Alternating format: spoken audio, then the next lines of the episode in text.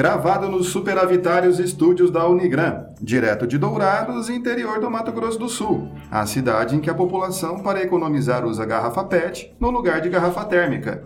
Eu sou Fabrício Brown e eu tenho três empregos e 60 boletos. Eu sou o professor Fernando Machado e o importante não é vencer todos os dias, mas lutar sempre.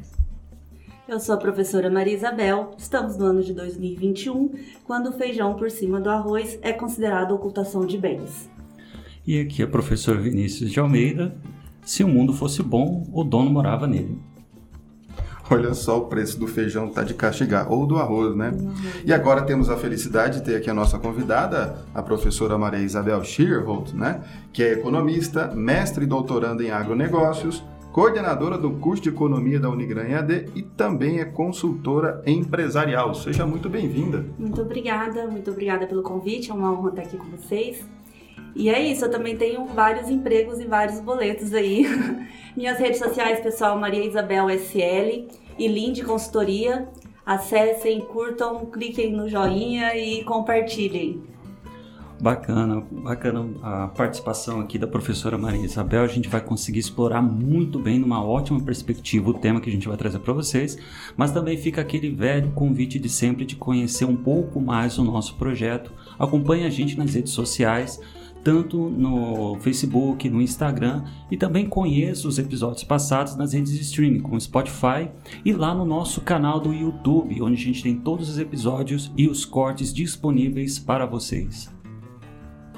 E se você é um dos muitos brasileiros que ainda não adquiriu a sua caneca do Direito do Mato, então fica aqui a oportunidade para que você faça a aquisição, mande uma mensagem para nós no Instagram, mande um e-mail para nós direitodomato@gmail.com e saiba como adquirir a sua caneca exclusiva do Direito do Mato.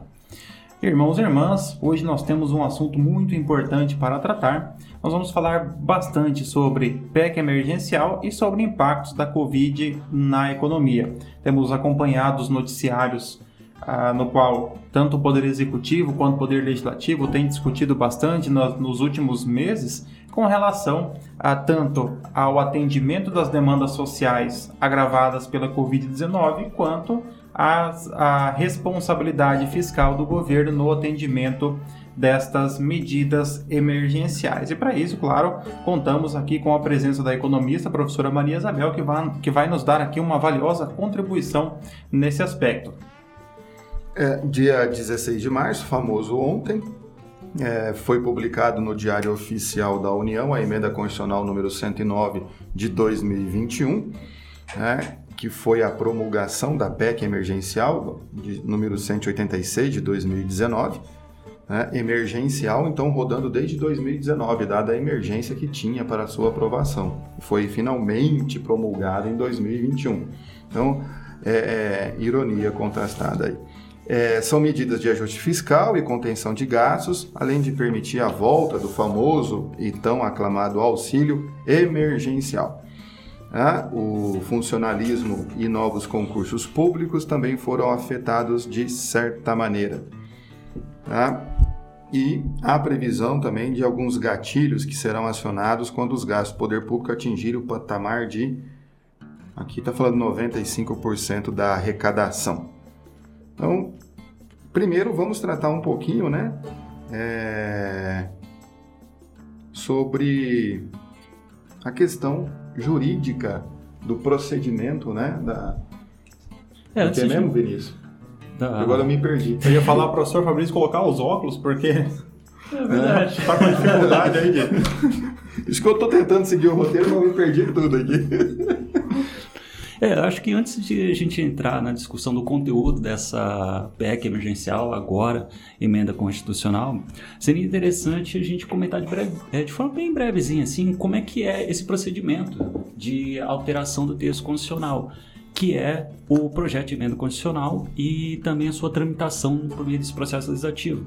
E tudo isso ele começa por meio de uma coisa que a gente chama de poder constituinte derivado reformador, que é a possibilidade de alteração da Constituição, a, possibilidade de alteração do texto da Constituição, permitindo que ela acompanhe sempre a sociedade, para não ser aquela coisa de um governo, uma sociedade ser governada por mortos, como é até uma expressão utilizada no direito norte-americano. E aí uma coisa interessante é que a nossa Constituição tem como característica ser rígida. Isso significa que para você mudar ela, mudar as palavras, você vai precisar de um processo legislativo, discussão lá no Poder Legislativo, um pouco mais complexo, mais trabalhado, mais desenvolvido. Até porque é a nossa base política e jurídica que a gente tem aqui no país. E o artigo da Constituição que vai se dedicar para isso é o artigo 60, que ele vai dizer, olha, vão poder apresentar, dar iniciativa a um projeto de emenda constitucional um terço no mínimo dos membros da Câmara ou do Senado, o presidente da República, mais da metade das assembleias legislativas, manifestando cada uma delas pela maioria relativa de seus membros. Isso aqui é um ponto interessante que o artigo 60 ele não menciona a possibilidade de PEC, projeto de emenda constitucional, por meio de iniciativa popular. Então sempre tem uns que vão pensar, não, então será que pode? Será que não pode? O STF ele tem uma decisão até recente onde ele vai dizer que a nossa Constituição ela não pode ser alterada por iniciativa popular. Então não dá a gente como cidadão chegar e apresentar lá para o Poder Legislativo, ó, oh, pega aí o texto constitucional. Não, isso aí não seria possível. Todavia, o STF, nessa mesma decisão, ela permitiu que uma Constituição estadual permanecesse com a possibilidade de alteração de PEC, ou perdão, alteração do texto por meio de emenda constitucional por iniciativa popular. O que o STF falou, olha, que a nossa Constituição não pode ter iniciativa popular porque não está expresso. Então, se houver uma alteração acrescentando essa possibilidade, beleza. Então, o que eu estou querendo dizer é que basicamente é o rol taxativo que você encontra lá no artigo 60. É, o, saudoso Paulo Bonavides, ele tinha inclusive alguns artigos a respeito disso, né? E estava tentando incentivar a alteração nesse sentido da Constituição para inserir a possibilidade de emenda por iniciativa popular. Né? Mas nossa Constituição já é tão alterada, né? Se nós estabelecermos mais um mecanismo de alteração, né? Daqui a pouco ela perde o status de norma constitucional, né? Se torna uma lei como qualquer outra. Né? Fica uma coisa totalmente flexível, até porque, pô, 109 emendas já, já promulgadas até então. E aí tem um procedimento. Como é que funciona o procedimento? Como eu falei, o negócio, a Constituição é rígida, então ela precisa de uma, uma forma de elaboração, discussão, votação mais complexa. Então, o texto constitucional ele fala que o procedimento de votação de uma emenda constitucional ela tem discussão em dois turnos, precisando que cada um dos turnos em ambas as casas, que é a Câmara, os deputados e o Senado Federal, eles tenham votação no total de 3 quintos dos votos no mesmo sentido. Lembrando que também o texto constitucional, no artigo 60, parágrafo 4 ele vai trazer as famosas cláusulas pétreas, que significa que aquela parte da Constituição que ela não pode ser objeto de emenda constitucional para diminuí-las ou então para supri-las. Elas podem ser discutidas, mas apenas para fortalecê-las. Também lembrando que o STF reconhece que, além dessas cláusulas pétreas mencionadas no artigo 60, parágrafo 4, você tem outras espalhadas no texto constitucional. Você consegue passear na Constituição e identificar uma ou outra cláusula pétrea. Tudo vai depender do caso concreto. Mas o STF ele acaba elegendo. Tudo vai depender do STF. Isso. É, não do caso concreto. É, ele vai decidir, ó, esse aqui preso é pelo STF é, ainda. Ah, então vai pra lá. não, no último programa do STF eu falei uns negócios, acho que eu vou ser preso. Então, ressaltando que a responsabilidade aqui é de cada um que fala. é, né? é individual, é, é individual. Bom, mas como eu falei, antes da gente discutir o conteúdo dessa PEC, vai ser bem interessante que o professor Maria Isabel vai iluminar aqui a gente sobre essa PEC emergencial. Valeria a pena a gente fazer esse breve passeio, bem rapidinho mesmo, sobre como é que é o procedimento de emenda constitucional. Agora vamos para a parte que realmente a gente está aqui. Bom, nós temos algumas questões que são importantes. Por quê? Porque essa PEC ela vem no momento em que, é, em que o Estado brasileiro como um todo, e nesse aspecto aqui, é, os poderes é, executivo e legislativo têm discutido alguns mecanismos que visam justamente evitar um colapso econômico é, do país como um todo, uma vez que um Estado superendividado traz consequências para a economia. E por conta disso, claro, a professora Maria Isabel vai nos auxiliar aqui. Eu poderia fazer um primeiro questionamento. Professora, qual é a importância do controle dos gastos públicos para a economia como um todo? Bom, o controle dos gastos, dos gastos públicos é mais uma forma de intervenção do Estado na economia. É, mais, é um tipo de política macroeconômica onde o Estado tenta intervir para poder regular ou regulamentar alguma situação crítica. Nesse caso, a gente está falando de política fiscal. Quando a gente fala de política fiscal, o governo ele tem algumas opções e alguns instrumentos para interferir. Ele pode interferir controlando seus gastos ou controlando a sua receita. Então, a política fiscal nada mais é do que como o governo gasta e como que o governo arrecada. Nesse caso, é em questão do lado dos gastos. Aqui não está falando em receita, em aumentos de tributos, e sim concessão de empréstimos e concessão de auxílio, né? Então é na forma como o governo vai gastar. O que, que acontece? O governo é um agente econômico, assim como nós somos, que quanto mais ele gasta e menos ele arrecada, mais ele deve. Então, essa, essa emenda e junto com o que vem acontecendo desde a pandemia, desde 2020, o governo vem gastando muito mais do que arrecada. Então, em 2020, o governo fechou aí com a dívida pública mais ou menos de 90% do PIB, e isso tende a aumentar agora porque a projeção é aumentar os gastos. E por que, que o governo está gastando tanto agora? Porque desde a pandemia a economia travou, a economia parou, e uma forma de fazer a economia girar é colocar dinheiro para rodar. Então o governo ele vem gastando tanto com esses auxílios que ele dá poder de consumo para as pessoas continuarem consumindo, ele vem gastando, auxiliando as micro e pequenas empresas na concessão de benefícios. Então, assim, ele está injetando dinheiro na economia para a economia não poder parar. Qual que é o problema disso? O problema é que vai gerando uma dívida interna muito grande e essa instabilidade fiscal, ela não é bem vista pelo mercado financeiro.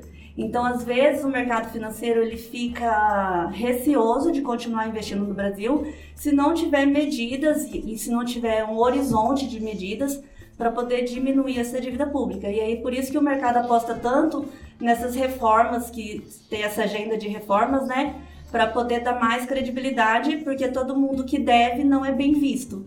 E o Brasil também, se ele está devendo muito, ele não é bem visto pelo mercado. Isso pode surgir aquilo que a Argentina fez, né, toda a moratória, que é parar de pagar todo mundo, não é? Isso. Era simplesmente, tá bom, eu devo para todo mundo, mas eu não vou pagar ninguém. É, uma característica do, dos países em desenvolvimento, né? Quando nós estudávamos lá em geografia, era o chamado terceiro mundo, né? Isso, agora não, é terceiro mundo. Agora não se fala mais terceiro mundo, países em desenvolvimento. Porque nós tínhamos o, o, primeiro mundo, o segundo mundo, que era o bloco soviético. socialistas, e o terceiro mundo, que era é, nós, né? É. E em Brasil, desenvolvimento, Colômbia. e nunca chega o desenvolvimento, né? É, tá estamos em processo de desenvolvimento. desenvolvimento. Isso é culpa dos militares, falou, o Brasil é o país do futuro. Então nós estamos no, no futuro só. Estamos caminhando, né? A passos a passos... De formiga e sem vontade, já dizia Lulu Santos. O filósofo Lulu Santos. É, nesse caso, o, o, Brasil ele é um país que ele tem como sua característica uma certa instabilidade política e econômica. Né? Como é que você explica, por exemplo, para um grande grupo econômico europeu que está lá da Europa acompanhando a cotação na bolsa, de repente a bolsa brasileira cai e aí alguém diz não, mas é porque o presidente trocou o, o, presidente alterou a, a composição do, do, conselho de uma grande estatal, ou ainda diz, não, lá o Supremo Tribunal Federal do Brasil, ele deu uma decisão agora que anula uma que anula uma decisão já anterior e essa decisão agora faz com que um candidato volte a concorrer, por isso que a bolsa eh, desabou, né? Então o Brasil é, realmente é um país é, economicamente instável, Não né? é para amadores. Não é. Não é. E... é e o mercado financeiro também não é para amadores, né? Então a gente tem visto aí muita gente entrando na bolsa acreditando que vai ficar milionário, mas numa dessas ações, numa dessas ocasiões onde a bolsa despenca, a pessoa já entra em, em paranoia, já realiza o prejuízo e não é bem assim. É, então, o, o professor Vinícius investiu o 13 terceiro dele de professor, aí é, se tornou não. trader, né? Aí day trader, né? Aí, Dá oi. Durou quanto? Dá oi. oi. Durou 24 horas. oi, coloca na IRB, né? É. Colocou tudo em Bitcoin. Se tivesse semana. colocado em Bitcoin e tivesse guardado, tava bem, né, é, professor? Foi, foi, um turbilhão de sentimentos. É, mas IRB eu tô lá ainda, camelando com o meu IRB também. É, professor, eu achei interessante você falou assim, que o mercado financeiro, ele olha o Brasil com uma certa desconfiança. Mas como essas atitudes do governo brasileiro, então, ele desestimula o investidor? Porque se ele começa a ter muitos é, instrumentos para poder gastar e não tem instrumentos na forma de regular esse gasto, claro que tem um ou outro instrumento, mas a gente sabe que, por exemplo, essa questão dos gatilhos fiscais que estão aí na, nessa PEC vão ser acionados, a projeção é só depois de 2024, eu acredito. É, então, assim, gasta e não tem uma contrapartida, não tem um, um retorno na questão da arrecadação. Então, a dúvida é: será que o Brasil vai ter condições de pagar? Aí o investidor fica preocupada com essa, preocupado né, com essa situação. É como se fosse aquele seu parente que está endividado, gasta mais que ganha e vende e pede um dinheiro emprestado. É. Na primeira vez, é normal cometer o erro de emprestar o dinheiro, né? Aí na segunda, na terceira, na quarta, você vai refletir um pouco mais, né? Na quarta vez. É, na quarta. o parente tem que dar uma chance. Né? É, porque também o que, que acontece? O governo, ele, por uma das formas, uma das políticas que ele adota também é a venda de títulos públicos. Quem compra esse título público é o mercado. Então o mercado ele fica na, ele é credor do governo, então ele também precisa que o governo pague ele e, e honre esses títulos públicos. Então, se tem uma perspectiva de uma dívida muito alta, como que o governo vai estar honrando esses títulos públicos? Então, o mercado fica com o pé atrás também em relação a isso. O bacana que eu estava observando dentro dessa emenda constitucional é que, tentando trabalhar, acho que melhorar essa imagem e também buscar alguma alternativa nessa, nesse mundo que a gente está vivendo hoje, essa emenda condicional vai trazer algumas ideias interessantes, como, por exemplo, a necessidade agora da administração pública fazer a avaliação das políticas públicas. Vai ter que fazer uma avaliação contábil em relação a, ao que ela está atuando em direitos sociais. E também. Aquele, a, o E do, do LIMP lá, dos princípios, vai ver a eficácia? O princípio da eficiência. Da eficiência? É, entraria, com certeza entraria na ideia da eficiência, mas a avaliação provavelmente econômica das políticas públicas feitas. Ele cria uma nova figura que é a ideia do estado de calamidade pública, onde o Congresso Nacional vai poder decretar com a iniciativa do presidente da República e também vai trazer uma nova ideia para a questão do gestor público, da sustentabilidade da dívida, inclusive mudando a definição da lei das diretrizes orçamentárias para tentar, acho que melhorar essa imagem do Brasil para ver se a gente consegue atrair. Primeiro tentar fugir disso, né? Fugir desse, desse caos fiscal que nós estamos. Mas para ver se a gente consegue ficar um pouco mais atrativos. É, uma, questão, uma questão interessante é, por exemplo, o que é um, um dos pontos centrais da, da PEC era a limitação do valor a ser gasto em auxílio emergencial. Por quê? É, você deu um gestor público. O gestor público ele vai chegando próximo da, da eleição. Ele, em tese, ele quer ser reeleito. Se você dá a ele um auxílio e esse auxílio não tem limitação, né, nós sabemos que se o gestor público se empolgar na concessão de auxílios, ele pode trazer um desequilíbrio financeiro com consequências graves para a estabilidade econômica. É, e o gestor público gasta um dinheiro que não é dele para algo que não é dele também. Então ele não tem preocupação nenhuma. Alguns gestores têm preocupação nenhuma. O dinheiro não é dele, ele está mandando para alguém também que não é ele. Então, ele não tem muita preocupação com isso. Quem receber fica feliz com ele. É, né? Então, não, é, é muito. Ingredientes alguns ficam tentados, né? As primeiras propostas ali teve deputado jogando para mil reais, tantas parcelas, estamos falando da, daquele projeto da renda mínima, né, que o Estado tem que manter uma renda mínima para todo mundo, então, já calma gente, também não é dá a mão que o pessoal quer puxar o braço, o corpo inteiro, né? E aí isso eu acho que tem um efeito, professor, aí a tal da, da inflação, né, nesse momento. Se bem que a gente passou por um momento de recessão, de crise, e mesmo assim a gente teve inflação. Teve inflação. A pandemia gerou a inflação e a gente está num processo inflacionário. Acho que está todo mundo sentindo no bolso. Não sei como vocês estão fazendo churrasco na casa de vocês, mas lá Coração em casa... de galinha... Eu virei né, vegano. Virou vegano, ótimo. mas realmente a alta do, dos preços aí está visível. Bom, o que, é inflação? A inflação nada mais é do que a perda do valor da moeda, né? Então, se antes com 100 reais você conseguiria comprar é, três caixas de cerveja, hoje com 100 reais você compra duas caixas de cerveja. Então, esse é um exemplo bem básico, não é real, não sei se é real também, mas esse é um exemplo bem básico do poder da moeda. Por que, que a gente está num processo inflacionário?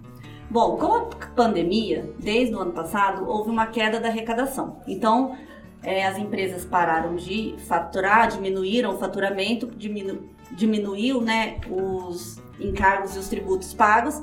Então, houve aí uma queda da arrecadação e houve o um aumento dos gastos públicos. Esse aumento dos gastos públicos as pessoas, é, gerou, principalmente por causa da, do auxílio emergencial do ano passado, gerou aí um aumento no consumo. As pessoas que estão em casa começaram a consumir mais alimentos. Então, como elas ficaram em casa, trabalhando home office, houve aí um aumento do consumo de alimentos e com isso, com o aumento do consumo de alimentos, o aumento da demanda por alimentos, houve esse processo inflacionário. Um outro motivo é que o Brasil hoje está com uma, baixa, uma taxa de juros bem baixa, né? E qual que é a consequência dessa baixa taxa de juros? Há a queda dos investimentos dos investidores externos. Eles deixam de investir no Brasil porque a taxa de juros está baixa.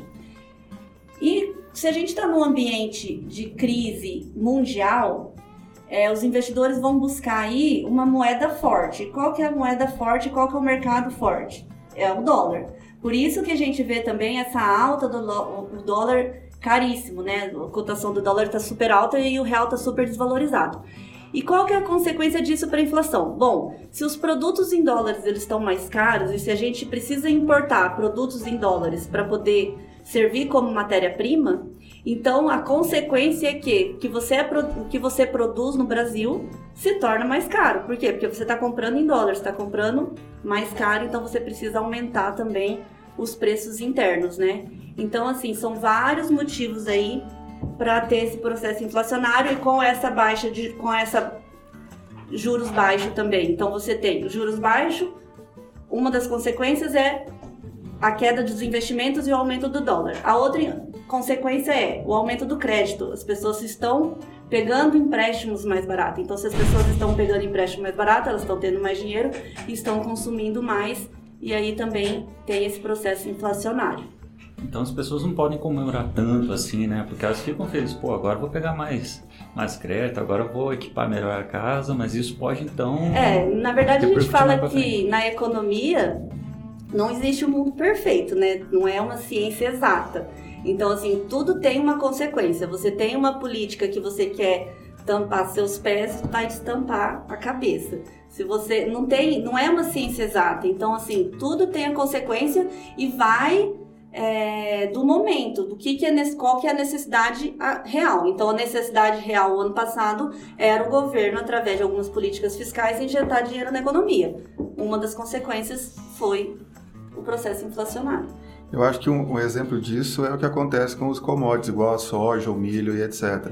O, o, o, mundo inteiro comprando esses produtos fez o preço dele subir, o preço dele também subiu em dólar, é, é, e o dólar subiu, aí o, o lavoureiro está feliz da vida, está com um sorriso dando volta na orelha, só que daí a ração do gado fica cara, o insumo fica caro, o preço da carne também sobe, né, tudo, tudo sobe, aí quem sente na ponta na hora que você vai no mercado.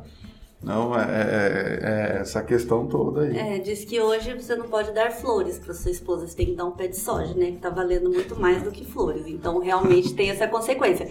Mas, assim, sempre tem alguém se dando bem, né? A questão do, da alta do dólar não é ruim para todo mundo. Quem está exportando, como o professor Fabrício falou, quem exporta recebe em dólares. Então, tá com um sorriso, tá ganhando bem, tá feliz da vida. Mas na economia não tem uma solução ótima é para aquele momento qual é o problema econômico atual e quais são os instrumentos para aquela situação. Bem, bem volátil o negócio. Bem difícil. Mas é por isso que a gente tem que estar sempre num cíclico, né? Tem altos e baixos, assim como nossa vida também, a economia também é assim. É, não, não existem soluções simples, né? Porque algumas pessoas dizem, por exemplo, a carne está muito cara, vamos todos então boicotar a carne, vamos comprar ovos. Mas se todos procurarem ovos ao mesmo tempo, a tendência também é que o preço do ovo ele aumente, ele aumente né? Então são questões muito interessantes. Questões simples, igual aquele vereador em Canela, né, que solucionar o Covid espirrando álcool na cidade inteira através de avião. Ali ia resolver o problema da cidade. Eu acho interessante até a gente ter esse programa, porque eu comecei, iniciei uma turma agora do, no curso de Direito, e o pessoal do Direito às vezes fica receoso, porque estudar economia, né?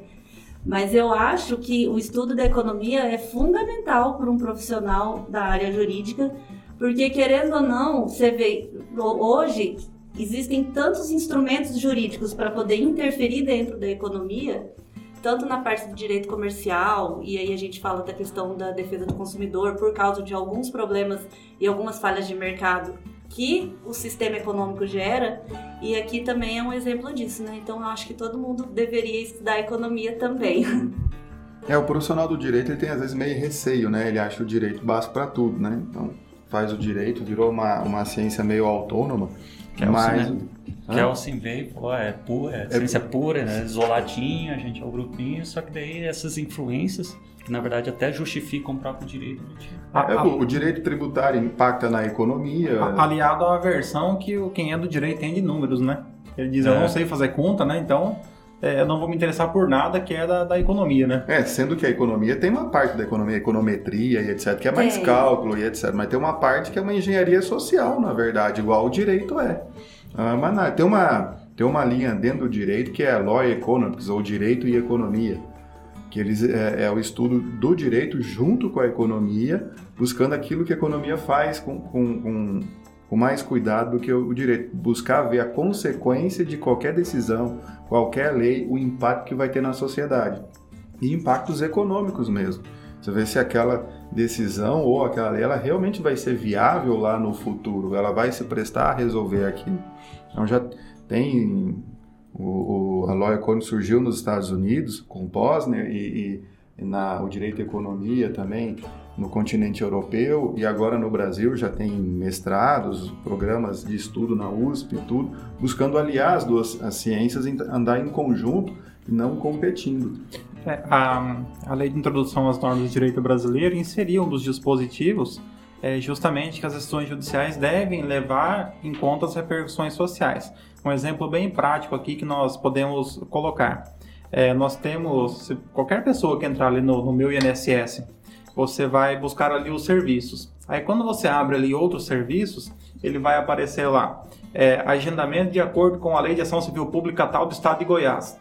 Agendamento de acordo com a Lei Ação Civil Pública, ou seja, são decisões isoladas que ganham efeitos de impacto do Brasil todo. É necessário que a Previdência Social se adapte para estabelecer um requisito para atender a uma decisão judicial de um juiz monocrático, é, de modo que então o direito ele impacta toda uma, uma estrutura é, e realmente muitas vezes sem analisar qual é, o, qual é a, a amplitude dessa interferência. Tanto que é o esforço que o STJ está fazendo naquele chamado maior acordo do mundo, das questões da poupança que teve do. Ah, agora não lembro se foi no Collor ou plano não sei o que, que houve. cortou alguns zeros. Desses zeros que cortou na moeda antes do real. Ou né? é verão ou é Collor, né? Um... É, e aí foi cortando os zeros e aí houve uma falha na correção. E essa pequena falha na virada dos zeros ali, dentro de um mês, ao longo dos anos dá um valor considerável. Eu tenho um valor lá para receber. Né? Não, não dá para mudar de vida, mas dá para tirar umas férias. Ah, dá pra e dar um aí, no rosto. aí o STF está o STJ, na verdade, né? Antes de dar a canetada final, ele está junto com façam um acordo né? Busquem um acordo aí antes que a gente dê a canetada final decidindo, porque pode impactar aí diretamente na, na, na, na política, na, na, questão da saúde financeira dos bancos, que são alguns bilhões envolvidos, porque são vários, né? A poupança era o investimento da época, né? Era o grande investimento da época, então é um impacto muito grande. A, ainda é, né? Ainda é. A grande parte da, da população brasileira ainda vê a poupança como, como investimento ou tem é o seu único o seu único investimento. É né? o seu caso, né, professor Fernando? Né? Do seu cartão Elo da Caixa Econômica. O meu cartão Operação 013. Mas você sabe que esse é um outro ponto importante, né? Que as pessoas hoje elas não têm educação financeira. E é outro ponto que as pessoas precisavam trabalhar. Porque quem deixou na poupança o ano passado, durante o ano inteiro, perdeu dinheiro, né? Por causa do processo inflacionário. Então, assim, há outras formas de poupar, há outras formas de alocar os recursos e as suas reservas que são mais lucrativos. Mas hoje as pessoas não se preocupam, não estou falando do senhor, professor Fernando, mas hoje as pessoas Essa não cara se... servir. É, não, mas as pessoas não se preocupam muito com o futuro, né? Então, assim, a o professor já deve se preocupar porque já está investindo em Bitcoin, em Bitcoin, mas assim, não se preocupa a longo Nos prazo. sonhos, é- eu tô lá, tô, tô Não, mas, bem. mas eu diversifiquei meus investimentos. Agora tenho um título de capitalização e uma previdência privada. Precisa levar pro seu lado também, né? Mas eu acho que o brasileiro não é nem que ele não sabe investir, etc, né? Ou, ou investe errado, ele não guarda, ele não investe. É, o brasileiro precisa primeiro parar de dever, Começar a guardar. depois começar a guardar, depois começar A guardar com qualidade a investir. Nós dele. temos um caminho muito longo. É, se organizar pri- primeiramente, né? Organizar as finanças A- pessoais. Aqui um ponto importante também que a PEC ela traz é com relação aos servidores públicos. Então ela vai trazer ali algumas, algumas limitações. Por quê? Porque o serviço público, dentre os gastos públicos, ele é uma rubrica muito relevante, porque folha de pagamento, ela interfere, é, a folha de pagamento é o maior, maior gargalo dos gastos públicos. Muitos órgãos e entidades, praticamente todo recurso que é destinado, ele, ele, é, ele é direcionado para a folha de, folha de pagamento. Né? Então, a reforma da Previdência, ela vem no sentido de equilibrar os benefícios e as pensões que são pagas, e a, tanto a reforma administrativa, como vem sendo discutida, quanto agora a PEC, agora já não mais PEC, né? agora emenda constitucional, vem trazer algumas questões. Por quê? É, historicamente no Brasil, ah, sobretudo aqueles setores que tinham maior poder de união, maior influência, maior peso político, acabavam obtendo ali é, é, benefícios que não eram aplicados a outras categorias. Esses bene- benefícios, uma vez pagos, são incorporados à remuneração e vão gerando efeitos ao longo do tempo. Nós tivemos aí algumas questões, como por exemplo a impossibilidade de criação de novos cargos, né? Todo cargo público ele é criado por lei. Então, primeiro você cria um cargo por lei, depois você vai então realizar um concurso público para a criação. E é, por força da, da emenda oriunda aí dessa questão emergencial, então não será possível a criação de novos cargos. Ah, isso significa que não serão mais realizados concursos? Não. Por quê? Porque será permitida a reposição dos cargos que já existem. Por exemplo, um servidor que se aposentou, um servidor que pediu é, exoneração, ele poderá ser reposto. E tem bastante cargo vago. Sim, e muitos dos muitos órgãos também, muitas entidades têm cargos vagos, né? Então eles, é, de certa forma, será possível até aumentar o- os gastos ocupando esses cargos que ainda é, é chamada reposição de cargos, né? Mas esse é um ponto é um ponto muito interessante também, que é uma tentativa já de, é, de reduzir os gastos do Estado com folha de pessoal. Também uma coisa interessante da, dentro dessa PEC é o aumento do prazo para o pagamento dos grandes precatórios, que antes dessa emenda era até 2024. Eles ampliaram a data do pagamento para 31 de dezembro de 2029, além de ter tirado uma linha de crédito especial que os estados, o Distrito Federal, municípios e autarquias podiam requerer frente à, à União. Aí a gente fica dando um pouco mais a, a conquista, por exemplo, do pagamento desses precatórios. E também é interessante comentar que tem uma nova vinculação do pagamento do. Ou, desculpa, tem uma nova vinculação da arrecadação de alguns impostos com a fixação desse estado, a decretação do estado de calamidade pública, a gente vai ter uma destinação diferente em relação aos produtos de, au- de arrecadação de algum desses tipos de tributos. Então é uma coisa que olha, vai mudar significativamente. E aí vem uma pergunta, uma pergunta que dá para a gente fazer para a professora a Maria Isabel, que é o seguinte, é, como a intervenção do Estado na economia, como a gente está vendo, por exemplo, esse estado de calamidade pública, o governo brasileiro querer mudar as regras aqui, isso pode ajudar ou prejudicar na economia? A resposta clássica de um economista depende. É, então, Então, no todo direito dia- também, né? Então, no direito também. É, nós somos ciências irmãs. Já estamos então, chegado já. É, depende. Bom, um dos principais economistas é o Adam Smith, né? O Adam Smith ele defendia o liberalismo econômico, então ele, libera- ele defendia não intervenção do Estado na economia. O mercado por si só iria se autorregular.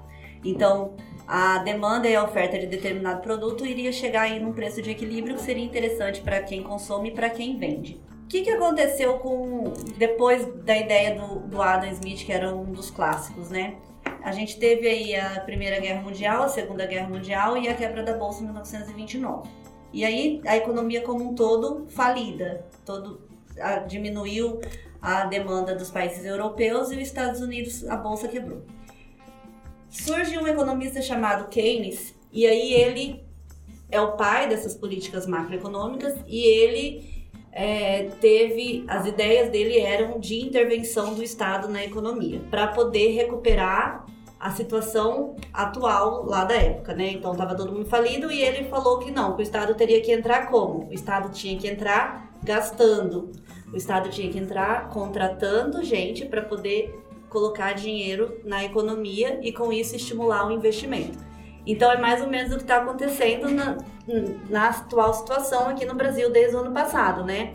É, o agente econômico que ficou responsável por tentar manter um nível de investimento foi o Estado, e aí o Estado vem gastando muito.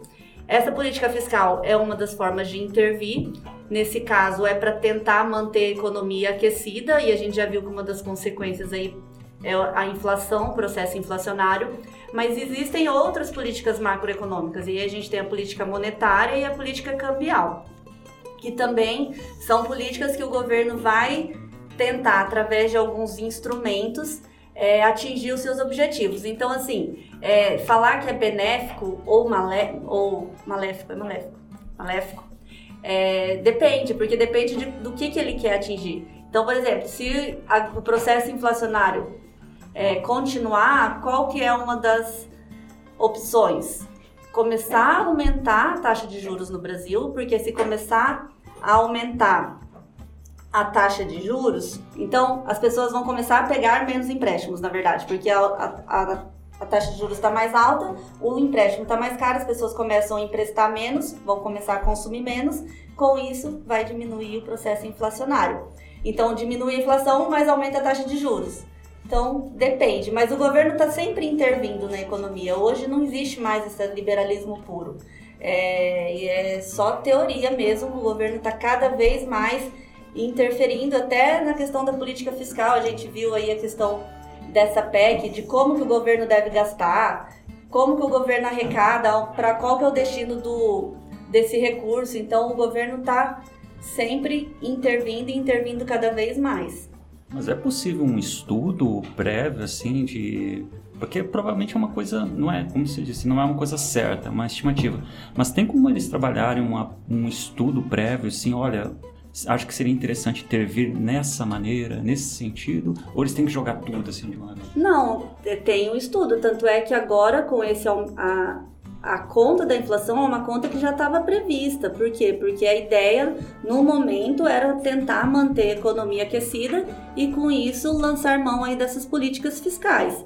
Então, é, já sabe das consequências mas como sempre há algumas consequências, tem que ver o que é mais importante ali naquele momento. Bom, pessoal, a gente chega aqui ao fim de mais um episódio de Direito Mato com a participação especialíssima da professora Maria Isabel. A gente conseguiu compreender melhor a aproximação então da economia com o direito. Então, você que é acadêmico de direito, vale muito a pena estudar economia. Fica aqui o agradecimento da professora, também um agradecimento à Unigram por oferecer esse estúdio maravilhoso e a ajuda sempre única do Paulo e a todos vocês que nos acompanham e nos ouvem e prestigiam aqui o nosso trabalho. Agradecemos aqueles que nos seguem nas redes sociais é, lembrando para que você inscreva-se no YouTube para ter acesso aí aos nossos cortes e aos episódios na íntegra e que você também divulgue para seus amigos, convidando é, os seus amigos, seus familiares, seus colegas para que também sigam as nossas redes sociais e inscrevam-se no YouTube do Direito do Mato. Bom, queria agradecer o convite, foi uma honra participar com vocês aqui. Desejo muito sucesso. Eu venho acompanhando vocês desde os primeiros episódios quando vocês ainda não tinham essa estrutura toda, então vocês estão de parabéns. É, eu queria lembrar que a gente tem o um curso de economia na Unigran, na Unigran EAD, é um curso totalmente à distância, ele tem duração de oito semestres.